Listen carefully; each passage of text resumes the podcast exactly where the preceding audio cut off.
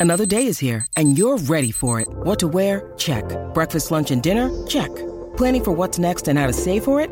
That's where Bank of America can help. For your financial to dos, Bank of America has experts ready to help get you closer to your goals. Get started at one of our local financial centers or 24-7 in our mobile banking app. Find a location near you at bankofamerica.com slash talk to us. What would you like the power to do? Mobile banking requires downloading the app and is only available for select devices. Message and data rates may apply. Bank of America and a member FDIC.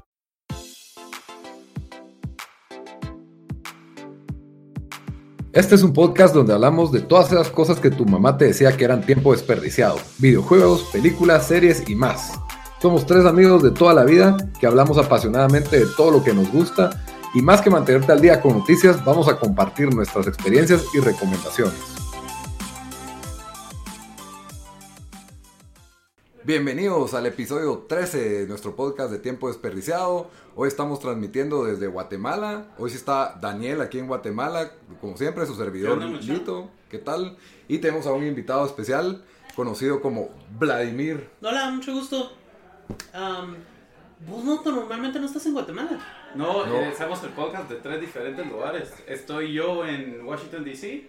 y Bamba que no respetó la ley seca ayer, entonces hoy, hoy tenía inconvenientes para, para Para venir. hacer su aparición. Eh, se, se desapareció. Ay, Él- cabal, estoy viendo los dedos. Sí, Cabal. él está, él está en, eh, en Houston. Entonces grabamos el podcast de tres diferentes lugares, pero esta semana estamos los tres aquí. ¿Ok? Qué Entonces, buenísimo. Cabal es, es- es internacional el podcast. Y- Y ya se juntaron y todo el rollo en estas, en estas Ah, semanas sí, por- por, por- por por eso, eso, por casi- eso, por eso por que eso casi no venimos. por esas reuniones Terminó hasta las cuatro y media ayer del, de la, hoy, hoy de la mañana terminamos con cuando él. se alinean los planetas hay que, hay que aprovechar. Pues, Sí, y hoy estamos en vivo desde la- las oficinas de Geektenango.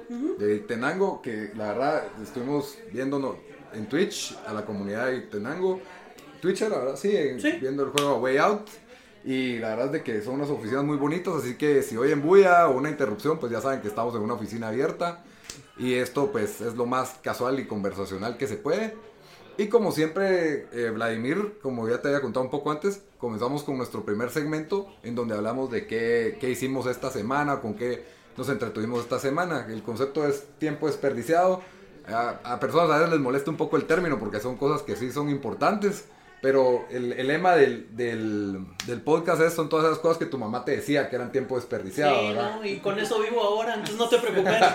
Cabal, no, resultó que no era tiempo desperdiciado, Con ¿verdad? eso vivo. Cabal, te da de comer nuestro tiempo desperdiciado. ¿Sabes? El primer intento que tuve de algo así fue. em, bueno, primero, mi primer, mi primer acercamiento a la, a la industria de entretenimiento fue 80s, meter el cassette en la grabadora, esperar a que sonara la canción correcta, grabar la canción, esperar a que no hicieran el corte de la radio y seguir grabando y hacer mixtapes para mis amigos. Ese fue mi primer, mi, mi- mi primer encuentro con ¿Y los vendías industria. o solo los? Algunos los regalaba y otros los vendía. Porque por el rodeo, cuando estábamos en el Eso colegio, ya habían ya quem- con CDs ya era, era el que quemaba. No, yo el lo que hacía con cassettes. La 18 calle tenía el tema de que traía un montón de producto pirata de China. Entonces Ajá. me recuerdo que comprabas unos, unos paquetes de 10 cassettes por 10 quetzales. A la gran. ajá. Entonces los vendías en 20 quetzales cada cassette de los mixtapes y Jack tenías Sparrow. plata. ¿va? Sí, aquí confesamos delitos abiertamente. No, pues yo no, ¿qué puedo decir? No, Creo que en ese tiempo ni siquiera tenía la noción de que existían problemas para hacer No había esa ley. Tampoco, yo no entendía ese, esa... Y mi papá me decía, es legal siempre y cuando no lo vendas. Me dijo, vos dale, vos gra-". Porque mi papá alquilaba una película y conectaba otro VHS para grabar la película que alquilaba. Así la tenemos para siempre, mijo. Va, entonces, por ejemplo, esos fueron mis primeros tanes, vamos, con aprender a hacer las conexiones de VHS con los cableados RCA contra los coaxiales, los cableados RCA de sonido, y eso me, me empezó a meter a tecnología, y eso me empezó a meterme a software, y al mismo tiempo mi familia siempre fue fan de desarrollo de videojuegos, y por eso terminé trabajando desarrollando juegos. A ver, pues, pues, o sea, tus papás no te decían esos tiempos desperdiciados. Bien, Ah, sí. bien, eso no te preocupes. Sí. Ah, pero, pero creo que a todos nos tocó, ¿no? Eran, es un tema de el cambio entre generaciones, de cómo a nosotros ya nos empezó a meter más la tecnología en nuestra vida del día a día, ya con los productos de consumo final. Sí. No, no desde el punto de vista de, de un ingeniero que Sino se va a sentar a abrir un radio, sino esto lo uso porque me paso tiempo con ella y miro cómo. Y ellos, me recuerdo que mi, mi abuelito una vez compró una televisión. No, se la mandó mi primo en Estados Unidos. Fue la primera cosa que le mandó el segundo año que estaba en Estados Unidos. Ujú. Y no sabía ni cómo conectarla. Ah, la gran. Y me recuerdo, ah, no se preocupe, abuelita, mire, bla, bla, bla, bla, bla, conectar el cable y todo, ya está. Puchica, ¿y mi hijo dónde aprendió todo eso? No, no, ya. Sí, yo, yo experimentaba también con eso de conectar el cable de video de una película y el cable de audio de, de Ajá. una música. Entonces mezclabas. Entonces Sí, tenías, me- ajá. te- hasta podías hacer como doblajes así con VHS, pero sí, terrible, me salía de todo eso, pero... Pues no, te- no teníamos la tecnología para hacerlo bien, pero Sí. simplemente el hecho de entender que, que mezclar múltiples fuentes de audio te da otro sonido. Hoy en día en un celular puedo hacer mucho más. Bueno, hoy en, hoy en día en un celular cargas toda la información del planeta. Sí, cabal. Pero regresando al tema, Dan, ¿con qué te entretuviste esta semana? Bueno, eh, como saben, yo eh, dijimos el último show de que eh, vine a Guate esta, esta semana. La verdad, no. Bueno, nos hemos estado juntando con amigos. No, No. he tenido mucho tiempo de jugar mucho, pero no trajo sí. su Xbox. Sí, no traje mi Xbox para jugar PUBG ni mi PlayStation. eh, pero sí he estado. Lo que jugué un poco fue Persona Golden eh, 4 para, para Vita. eh, otra vez jugando el Templo 5 que me mataron en, en la- en el último jefe. Entonces lo tengo que. Re, re- o sea, ¿Sabes que el uno de los directores de Vita es guatemalteco? Bruno. Masworth. ve, pues.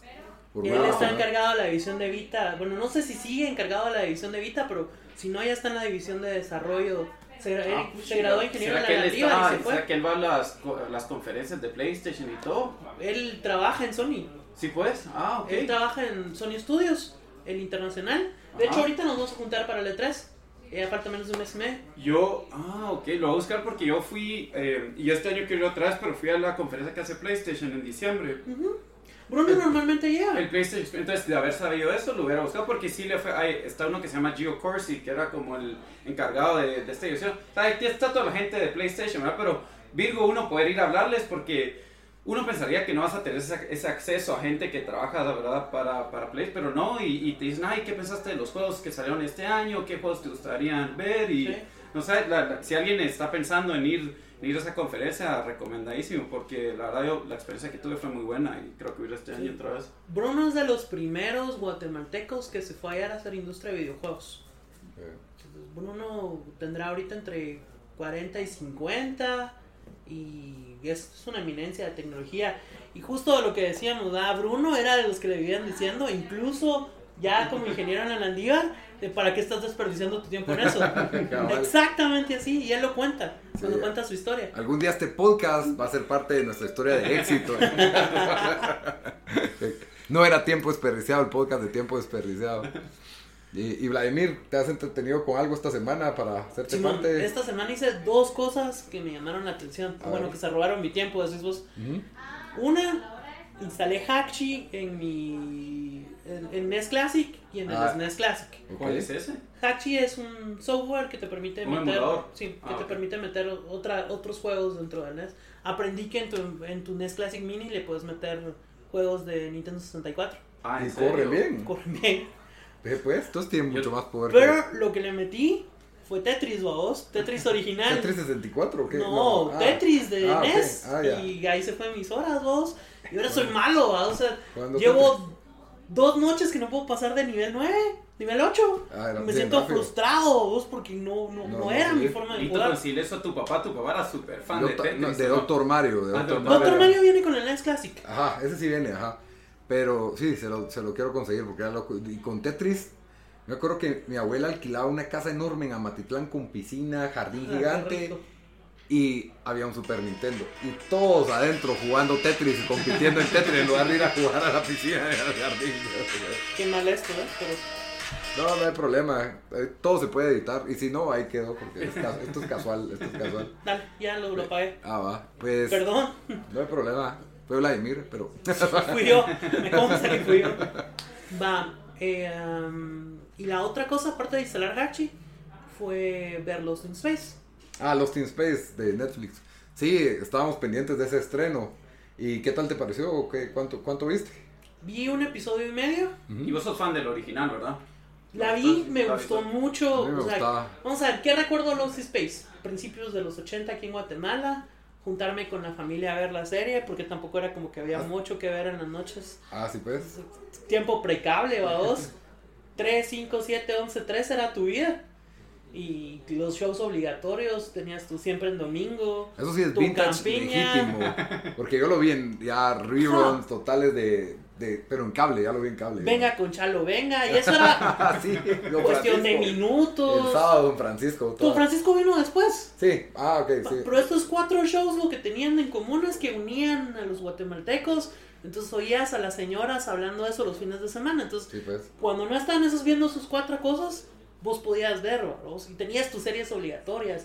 Bonanza, El gran. Caroloid, El Gran Chaparral, eh, y entre ellas, eh, Tierra de Gigantes, Ah, la sí, tierra gigante. la y obviamente Perdidos en el Espacio, la isla de Gillian.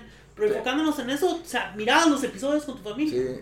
Yo no lo miraba tanto con mi familia. Mi mamá me enseñó, pero porque ya los daban en el, en el Fox, el cable tenía como que una programación vieja que convi- y TNT también, que daban la isla de Gilligan, daban Batman, la serie de los 70s, y, y daban también Perdidos en el 60s. Espacio. se- sí, 60 perdón. 60s. Ajá. Y daban Perdidos en el Espacio, que a veces era blanco y negro, y a veces eran colores como pintaditos, pero... De hecho, Warner sacó hace menos de un año una película sobre ese Batman, una nueva película animada de ese Batman. Que, hey, Batman 69 fue la película del año pasado, la animada. La, no, la animada no era. No, solo Batman tampoco, no. Creo que es Batman 69, ahorita les digo. Ajá. Ah, pues sí, eh, y eso, vos, entonces ahí empecé a ver los, los Space. Me gustaba la trama, que, bueno, es- El robot y el niño era como que lo que más me fascinaba a mí. El, la, era como su perro realmente Yo, el robot. sí, pero- yo medio lo vi, la verdad, eh, pero no le- lo que sí, ahorita que, bueno, que estoy... Batman 66. Batman 66. Y ahori- ahorita que estuve en Awesome Con en, en Washington DC, cabal Lost in Space era uno de los exhibidores más grandes. Entonces podías tomar una foto con el nuevo robot que tenían ahí y tenían un montón de ¿Y el robot se cosas. parece al viejo o no? No. No, Ah. es totalmente es Sí, no, y- diferente. Y, es la misma que- familia, o sea, que hay una... Los Space es la familia Robinson, Correcto, ¿no? en- Es el ajá. libro, el libro clásico de la familia Robinson Son- que, a- a- Que se atrapa en una isla, pero que es en el ajá, espacio. ¿no? aquí es en el espacio. Entonces, la familia se sigue llamando igual. Entonces, la familia tiene algunas modificaciones porque pues, se está modernizando nuestra cultura y hacen adaptaciones. Todos son gays. No, son- Ok, ¿viste la, la- ¿vieron la foto de Teen Titans? no, no la he visto. la- La- la- Hubieron un leak footage Ah, de sí, no, no, Titans. no lo vi. Y entonces toda esta semana en el internet estuvo la discusión de qué opinaban del nuevo cast de Titans, ¿verdad? Ajá. En especial por la cuata que es de Starfire. Entonces les voy a enseñar la foto. Y si están oyendo, métanse a googlear Teen Titans para ver el- la foto leaked, así lo pueden ver con nosotros. Estamos googleando en vivo, que nada más emocionante que eso. Sí, yo vi que había discusión sobre Teen Titans, pero ya, ya estoy un poco saturado de superhéroes. Todavía voy a ver las películas de superhéroes, pero así ya... Pero ese Teen Titans salió en Cartoon Network. ¿en dónde Salió en? Cartoon Network. Sí. Eso es un cómic famoso. Es un. Ah, cómic, ok. ajá, sobre los superhéroes jóvenes. Eso es lo que tiene la gente alterada. Que es negra ahora. Mira el traje, Pero, ah, tiempo, ¿cuál es el nuevo? ¿El dibujo o la, la chava. la chava? No es Ah, el color de piel. Ok. Es que la chava parece una prostituta como la están pintando. Yo no ¿Y diría eso? eso? No fue Vladimir el que dijo eso. pero- No, yo sí lo digo. O sea, a mí me parece que la decisión que de... sí, o sea, no, no parece, no, no, no, no transmite lo que, No, lo que el personaje del cómic Ya, transmite. te entiendo. Vamos a ver, la única, el único caso donde me explico que producción resuelve una cosa así es este personaje es un extraterrestre que cae a la Tierra y no sabe adaptarse con el medio. Entonces probablemente lo que producción está tratando de hacer es este personaje cae a la Tierra y no sabe adaptarse con el medio. Ya, Pero los fans están súper enojados. Suele pasar. ¿Qué pasa aquí, a vos? Sí. Tenés cambios de sexo en personajes. Eso no me molesta tanto. Sí, y también cambios de raza. Sí, Que pues. creo que es algo que se está empezando a tomar mucho en las, Para que haya las diversidad. producciones de Hollywood. Yo me acuerdo que a la familia Robinson había un amigo, el que era como el piloto, y el doctor Smith, ¿Sí? que era como que el villano de la, de la serie. Un como villano era alguien negativo, siempre y egoísta. Para mí fue el mejor personaje de la serie original. Sí, exacto, era entretenido. Y, y en, la, en la película que fue del 98, lo interpreta Gary Oldman. Sí, y lo villanizan Ah, ¿en más. serio? Sí. Ah. Y lo volvieron. No, pero ahí sí hasta se vuelve un monstruo. Esa película no es muy buena, la Sí, verdad. bueno, ¿no? volverme a recordar que fue en el 98 para que me sienta más bien. Cabal. 20 años de la película, no había Sí, caído en y, eso. y yo creo que la franquicia quiere borrar esa película de, de la memoria de todo el mundo, porque sí es, es medio mala. Creo que es buen sci-fi en el sentido de la construcción visual. Ah, ya. sea, no estás viendo el, el super espacio a futuro donde todo es posible, sino estás viendo, por ejemplo, el, el Júpiter, el Júpiter 2, Ujú. la nave donde ellos caen, es un pot, Ah, ok. porque van en una nave de colonización. Ah, Y, o sea, cuando vos ves la nave de colonización que usan, sí asemeja a las naves de colonización que más o menos sacaba diagramadas la NASA en los, de los 70, 90. ¿vos? Ah, ya. Esta es- estructura cilíndrica con un aro alrededor en rotación para mantener el nivel de la nave, las velas solares. O sea, no es far, far away future. ah, ok. No es tan, tan exagerada. Sí, ves los trajes y los trajes, o sea, hay problemas para respirar en la atmósfera, entonces tienen adaptaciones. Resuelven O sea, más muchas, realista. sí, resuelven muchas cosas con impresoras 3D. Ah, ok, pues. Ah. Dentro de la estación espacial eso me pareció famoso, genial. Hay una chava que se lastima un pie y entonces viene el cuate, mete su diagrama de 3D printed de la cosa para Sí. el, el, el soporte de la pierna, lo imprime y con eso lo usa vos. Así resuelven.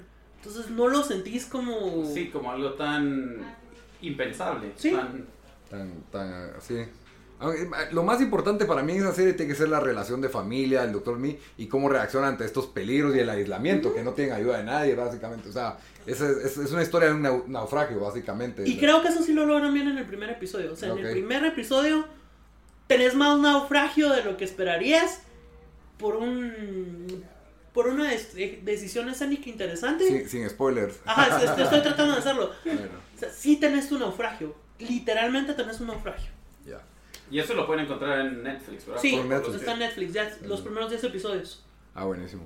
Y yo, eh, por último, esta semana fui a ver al cine la película eh, A Quiet Place, que está muy entretenida, muy buena, muy recomendada. Que es con el chavo que era de The, The Office, Office. John Krasinski. Él es el Ajá. director y actor, y la coprotagonista es su esposa, eh, Emily ¿Su Blunt. esposa en vida real? o- Sí, esposa en ah, vida real. Y, y realmente, yo no me, no sé, hace una mezcla de The Road y I Am Legend, así como es un clima postapocalíptico. No les quiero spoilear nada de la película, pero sí tiene, ese, tiene un suspenso light, vas a brincar, tiene sus momentos de, de brincar en el cine. Y, y sí, está, está hecha para que sufras en la película con, con ese suspenso, ¿verdad? Vincent Price o Will Smith para I'm Legend. ¿Para quién? Para Soy Leyenda. Ay, Dios, no. Yo, a mí me, la versión de Will Smith a mí me gusta, o sea. Yo no vi la de antes de eso. solo vi ¿No has de- visto la? No. Cuando puedan miren la de Vincent Price. Está libre, está a descarga libre. En los archivos de películas. ¿Cuándo salió esa? ¿Cuándo salió el original? Uf, 60 y algo. Pre- No. preguntémosle a papá Google.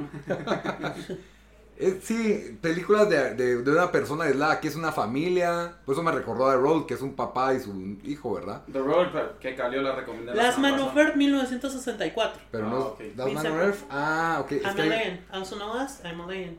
¿cuál? hay una de Charlton Heston. También. Esa, esa que, que hay unos como malos que quieren la sangre humana para curarse y él es el último hombre con sangre. Esa sí no sé. Es bien fumada, pero, pero. Y al final se para crucificando. Es bien loca. ¿no? Hasta, hasta hay una comedia. Pero lo interesante de la versión de Vincent Price es que lo resuelve con vampiros. Algo así. sí. Bueno, pues eh, A Quiet Place está en los cines de Guatemala, muy recomendada.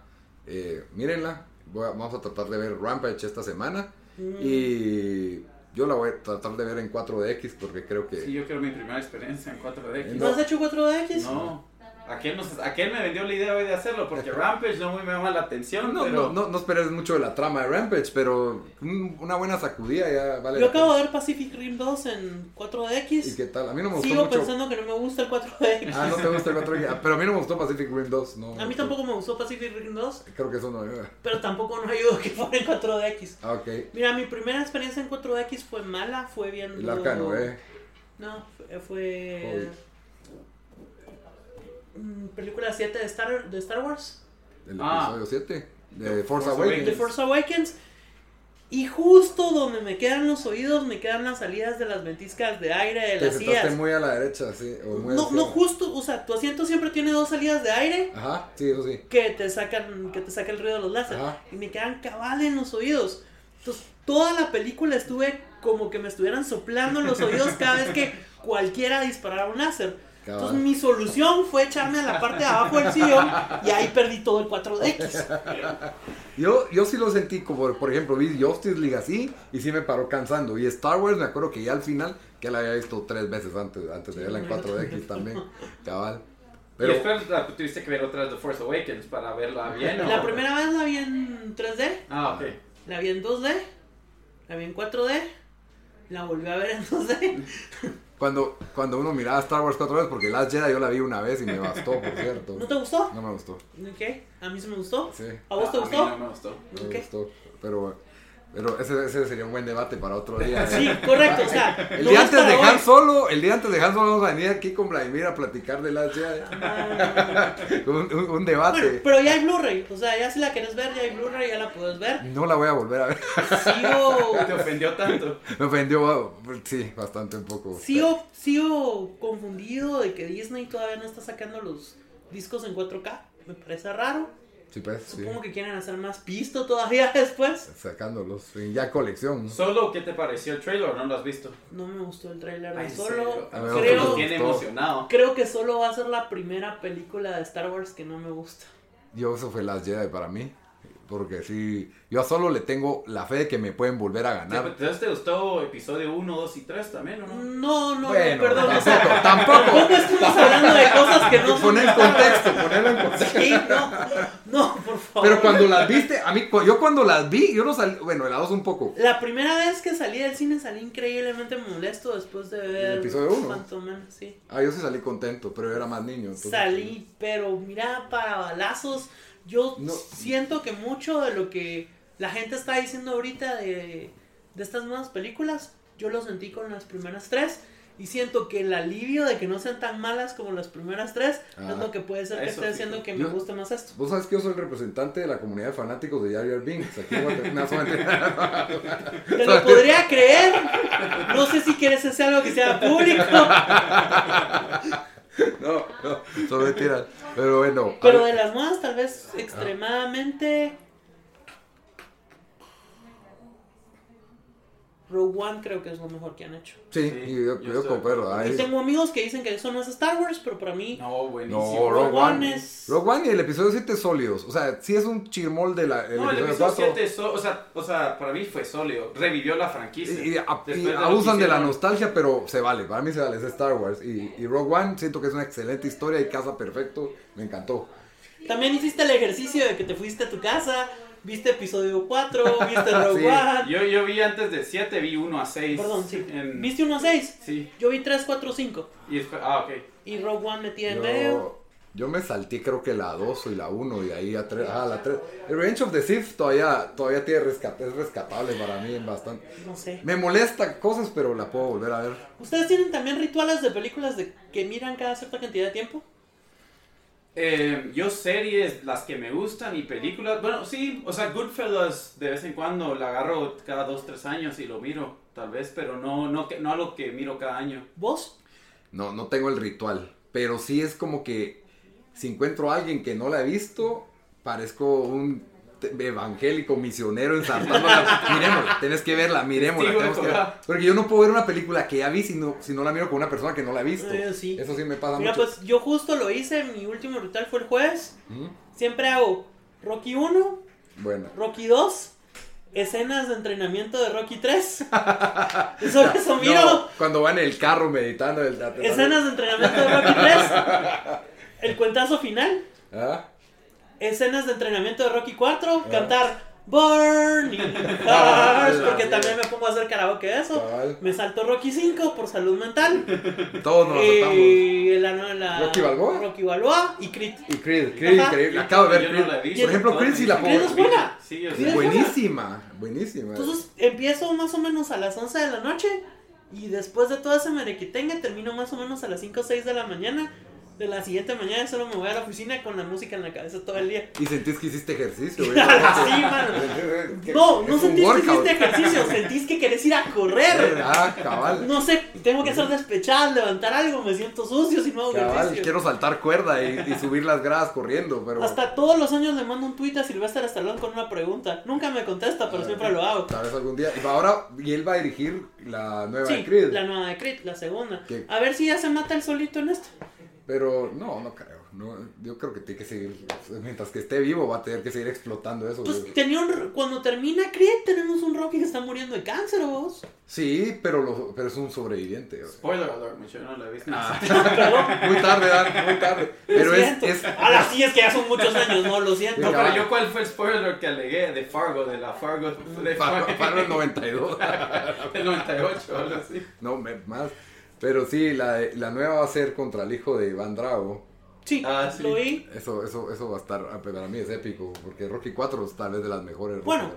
y tenemos el tema de que ahorita realmente es un buen momento para eso porque hay conflicto entre Estados Unidos y Rusia. O sea, viste Bueno. las declaraciones. Sí. Rusia salió diciendo que eh, el Reino Unido fabricó el ataque de armas químicas y que todo eso es una excusa En este petrolera. podcast hablamos de política y también No lo sé, consideramos ya, tiempo desperdiciado.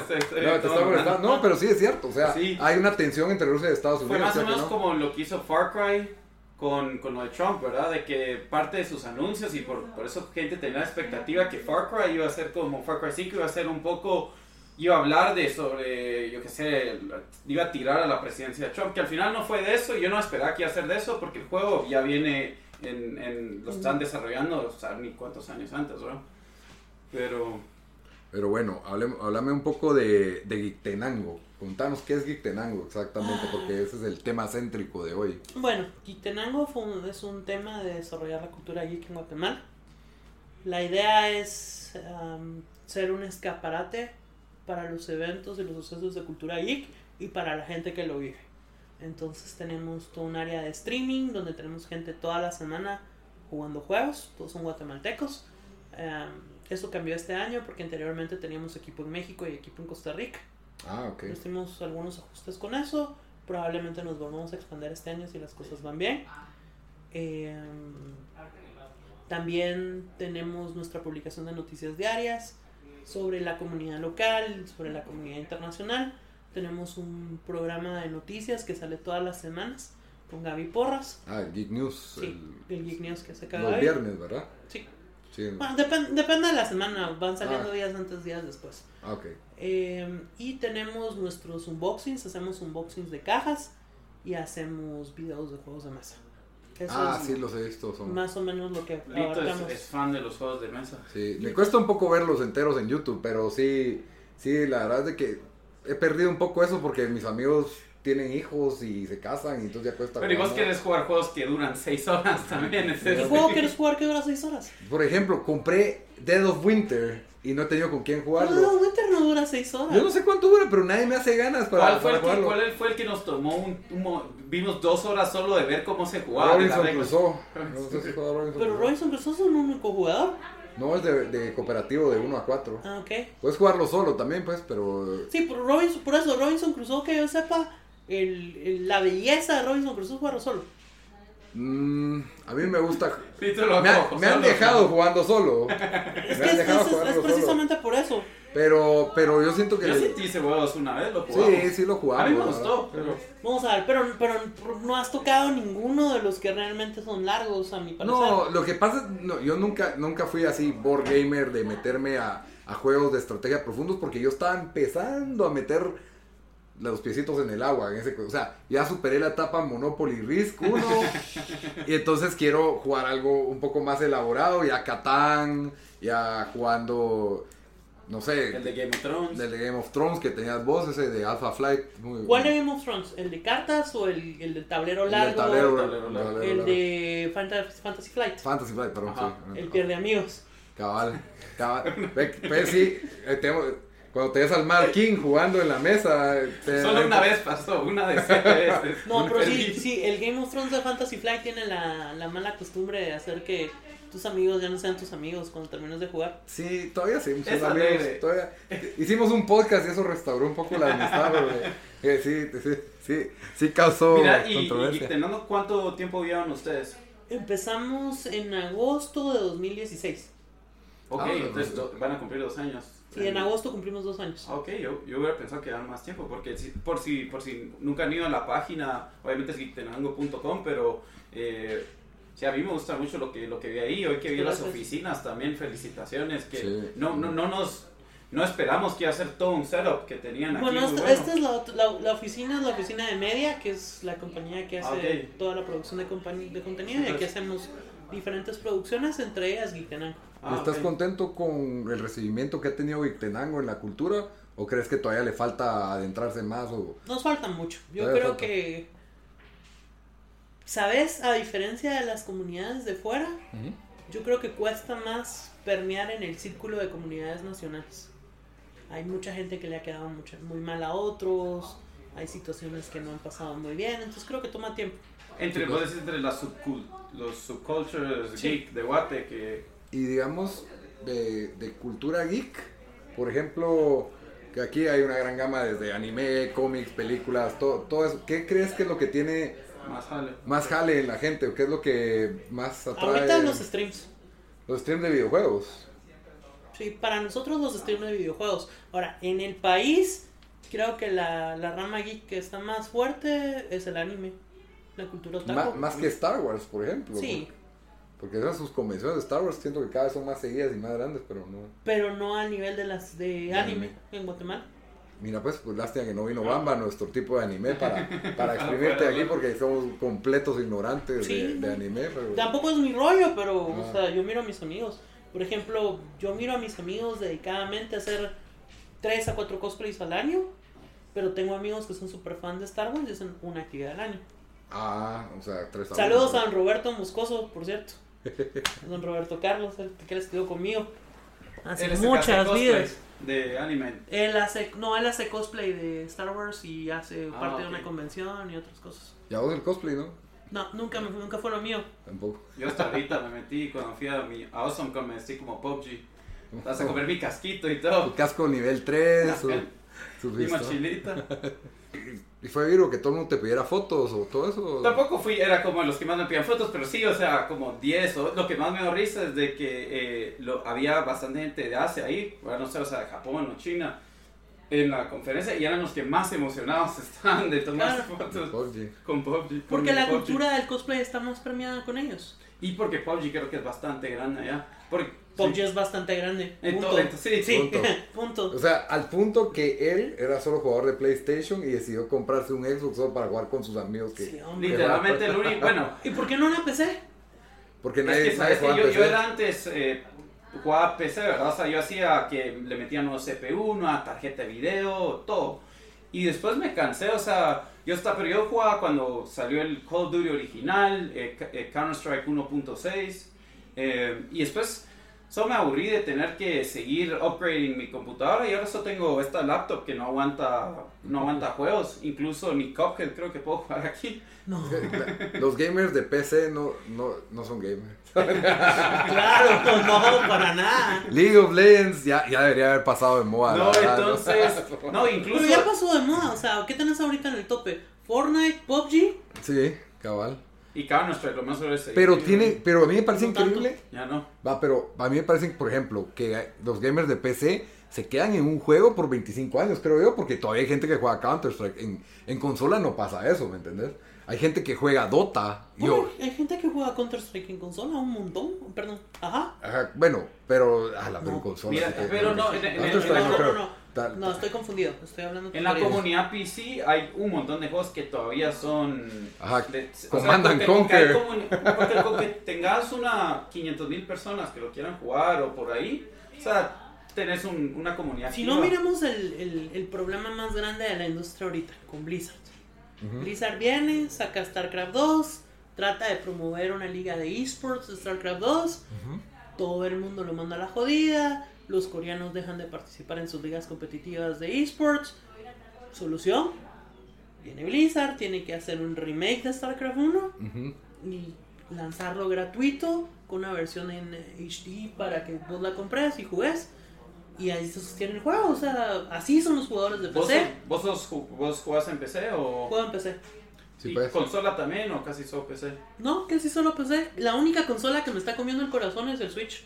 Ah, ya. Me gusta, me gusta la experiencia de jugar Switch. Y por llevarte ¿Solo o, con, o, o porque juegas con amigos? o- Porque juego con amigos acá Ah, portátil. y em, no, es solo la consola tiene juegos divertidos. Sí, pues. sí, Los clásicos que sí. también. Pues, por No, ejemplo, ahorita jugamos Overcook, Ah, la Overcooked Eso lo jugamos en. Xbox, ah, sí. Muy bueno. en Muy PlayStation, bueno. sí. Pero, Sí. ni- pero la gente cree que es un juego casual y no es tan casual. No, no es tan casual. Necesitas gente comprometida a jugarlo, no Sí, es como un porque si no te terminas peleando con todo el mundo porque no funciona. Solo mano, regañas. no sé, sí, es como Aquí, aquí. Necesito plato, Hell's, necesito Hell's plato. Kitchen. Daniel se vuelve en Hell's Kitchen cuando juega Overcooked. Pero ¿no? solo así ganas, o sea, alguien tiene que tomar la responsabilidad y decir, hace esto, hace esto, hace tiene que esto. volver el alfa. Es la naturaleza del juego, vos, o sea, vos que estás entrando más al tema de los juegos de ahí mesa, pasa. En, en un juego como Robinson Crusoe. ah, ¿has jugado Pandemic? sí, yo sí lo juego. ¿Ese es el- ¿Quién lo, no, lo tiene Bamba? Ajá, ¿O Bamba lo tiene. Yo Creo que sí lo, lo Por ejemplo, una vez, Pan- pero no me recuerdo. Pandemic es un juego que necesita una voz para resolverse. Sí, pero el problema es de que a veces esa voz es tan fuerte y hay un jugador nuevo y ya no hace nada más que seguir instrucciones. Correcto, por eso es que vos vas haciéndolo por niveles, por así decirlo. O sea, si tenés un grupo de gente para jugar Pandemic, lo mejor, lo primero es juntar a los nuevos, que aprendan a jugar, que les vaya mal. Ajá, cabal. Que normalmente vas a perder la primera partida de Pandemic y luego ya los vas incorporando a los grupos que saben jugar. Pandemic, Forbidden Island, Forbidden Desert. Ah, Forbidden Desert lo jugué y cabal. Yo era el nuevo y había un jugador que gravita hacia ser el jefe y que ya conocía el juego y entonces como que, no, vos busca aquí, ¿En vos movete fue que lo acá. jugaste? Con Michelle, Sebas y todo. Ah, ok, no fue Ajá, y, y fue divertido, pero yo sentí que solo estaba siguiendo instrucciones porque no había terminado de comprender qué es lo que está pasando. Y encima de no ganamos, entonces peor me cayó. Como que... Correcto. Y ahorita, está, ahorita hay otro que estamos jugando en el- la misma línea que se llama The Captain is Dead, Ah, ok. Ajá. Eh, el tema es que todos son el crew de una, vamos, una nave tipo Star Trek, Ajá. pero el capitán se muere cuando empieza la misión. Entonces todo el resto del crew tiene que ver cómo resuelve para sobrevivir los incidentes que están pasando con eso. Entonces tenés acciones durante tu turno que tenés que ir a resolver. Eh, se te empieza a desarmar la nave porque el accidente sí es bastante grueso. Ah, ya. Eh, Hay posibilidades de que, te- que el resultado venga porque te estaban atacando una especie alienígena. Se te empiezan a infiltrar a la nave y ahí vas, Y es cooperativo siempre. Es cooperativo Ah, mientras vas reparando el, el, no tiene el elemento, Warcore. de, elemento de traidor como... No, este no tiene elemento de traidor como Dead of Winter. Dead of Winter o, O Mansion. Shadow over, Shadows over Camelot, Ah, sí, House of Cards. Sí, jugué ese también una vez. Mansion of Madness. es Yo creo que el último juego de mesa que jugamos, para que mires que hardcore gamers somos, fue el de Werewolf. Ah, El Pero éramos como 20 personas, mano. Y de milagro Metimos todos se metieron. papás. Metimos. abuela- hasta mi abuelita acá estaba jugando. De Werewolf tuvimos una bonita experiencia que logramos conseguir unas cajas que soportaban hasta 96 jugadores. Y jugaron 96. No, lo más que hemos jugado fueron 32. A la gran, sí. Jugamos 32 Werewolf, súper alegre. Eh, luego sacaron su Kickstarter de Vampire. Y Ah, luego One Night Ultimate Alien, Ah, que también es bonito. que es- también salió por Kickstarter. Sí, pues. Ah, es que Kickstarter. Kickstarter, sí. Kickstarter hasta jala más que videojuegos. De juegos de mesa jalan más que videojuegos en Sí. Kickstarter. También por los videojuegos, que algunos, un montón no han salido bien, que han salido Kickstarter. Como el de Mega Man, que se me olvidó cómo se llama. Por ejemplo, yo tuve ahorita la oportunidad de exponer a Gama. Y el tema era cómo... Las galletas. No, Gamma es el Game Manufacturers of America. Es una Ah. expo que es todos los años. Ok. Cabal fue a hablar del tema de social media en, para gamers. Ah, ok. Y, um, ¿Dónde fue esa conferencia? En Reno. Ah, ok. Y el tema era cabal de cómo la industria se estaba permeando con Kickstarter. Sí, pues. Porque pues, los juegos de mesa son uno de los que más dinero le aporta a Kickstarter todos los años. Eh, ahorita, por ejemplo, hay dos muy fuertes. Uno es Dinosaur, Dinosaur Island que lleva millón y fracción recolectado. Ajá. Tenés tu parque y tenés que mezclar DNA para hacer dinosaurios que sean las atracciones de tu parque. No, concepto totalmente original. o Ah, sí, yo nunca había oído eso. nadie. Y Ve- el otro, el de Batman, el de las miniaturas de Batman. Ese no, no, ah. Wow, eh, no me recuerdo, no me recuerdo el nombre exacto. Yo ahorita también estoy buscando uno que no sé si lo conoces, eh, te voy a decir cómo se llama. Que yo vi uno ahorita cuando estuve en Awesome Con que me pareció bastante, la verdad, bastante Puedes bello. escribir Batman Kickstarter y nos va a decir el nombre. Creo que recaudó, recaudó más de un millón y medio, si no estoy mal. Wow. Vamos a ver. Otro que está Gotham ahorita. son- City Chronicles. Sí, Gotham City Chronicles. Y el otro que está buenísimo ahorita es el de Zombicide, la versión de. en el futuro.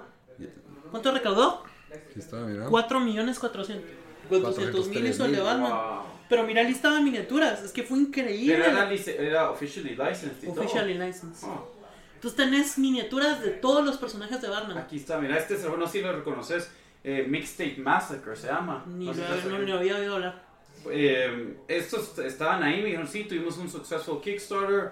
eh, dos veces nos hemos, eh, se nos ha acabado el producto. Ahorita viene la- el tercer print, ¿verdad? Eh, al final ya no se los compré porque no podía cargar cosas ese día, pero me quedé con, con las ganas de jugarlo. Y es, es como basado en películas de miedo de los 80s, ¿verdad? Entonces, eh, ya se me olvidó exactamente Nostalgia. qué es, pero un montón de esos personajes como que los miras ahí. Y lo otro que tenés con los juegos de más en Kickstarter es que logran cosas que no se podrían normalmente. Por ejemplo, todos conocen, bueno, el, el caso más popular es el de Kingdom Dead Monster. Ujú.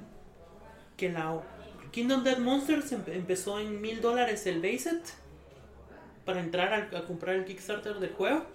Y mientras se fueron acabando los Early Birds Specials, el juego terminó en dos mil dólares por una caja de Kingdom Dead Monster Wow. en el Kickstarter.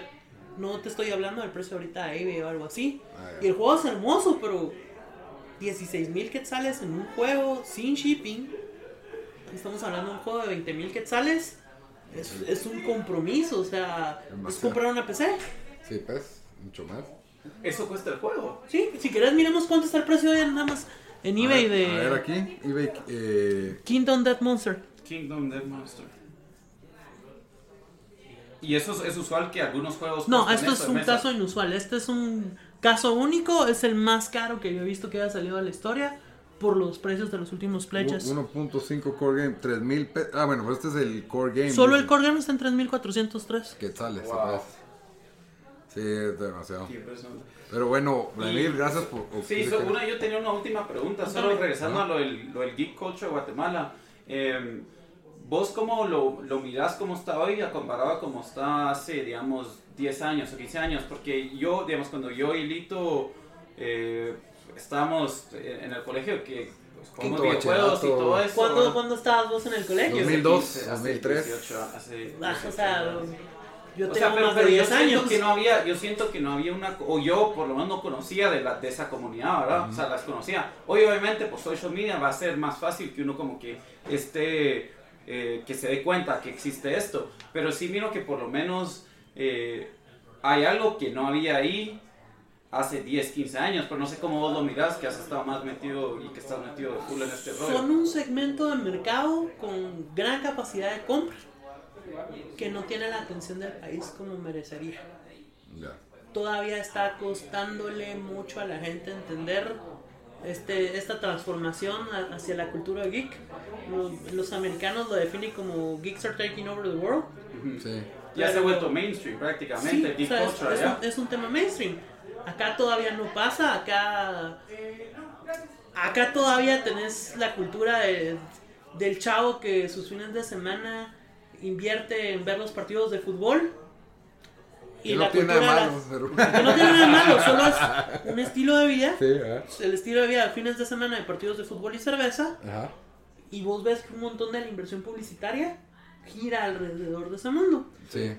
Eh, en el momento que la burbuja termine de pasar, que ellos ya sean más los adultos, que ya son los que menos compran, si no estos son los que más compran, vamos a tener más chips en la cultura del día a día del guatemalteco y va a haber un boom. Incluso yo aquí en Guate todavía siento que ya, bueno, yo tengo 34 años y cuando digo que juego videojuegos se quedan como, ¿qué todavía juegas videojuegos, que, que algo allá, o sea, ya, ya hay tanta gente, o más grande que yo, de mi edad, que igual siguen jugando, que están metidos en comunidades Están al día, ajá. O sea, es... Recordad que esperamos que a finales del otro año la cultura de videojuegos ya haya pasado en ingresos a la cultura de películas.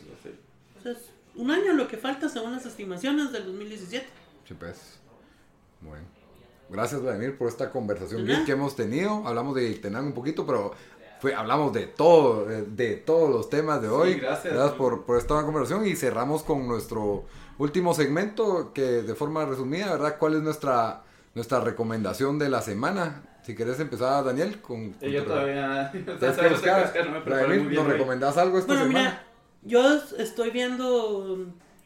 Cuando era chiquito daban en, en XHGC un- una caricatura que se llamaba Supercampeones. Sí, bueno, sí. buena. Y ahorita lleva dos episodios. Captain Subasa es un remake Ajá. que están sacando.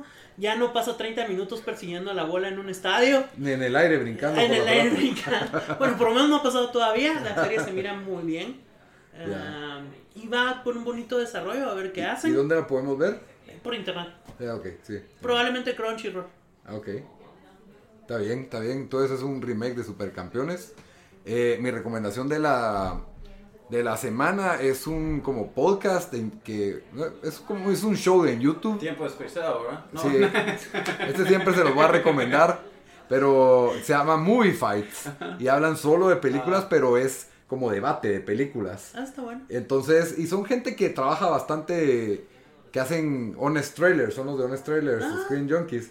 Y entonces, pues para durando una hora y media el programa, pero a mí me encantan estas discusiones de películas. Ahorita que mencionaste eso, ¿alguien sabe qué pasó con Epic Rap Battles of History?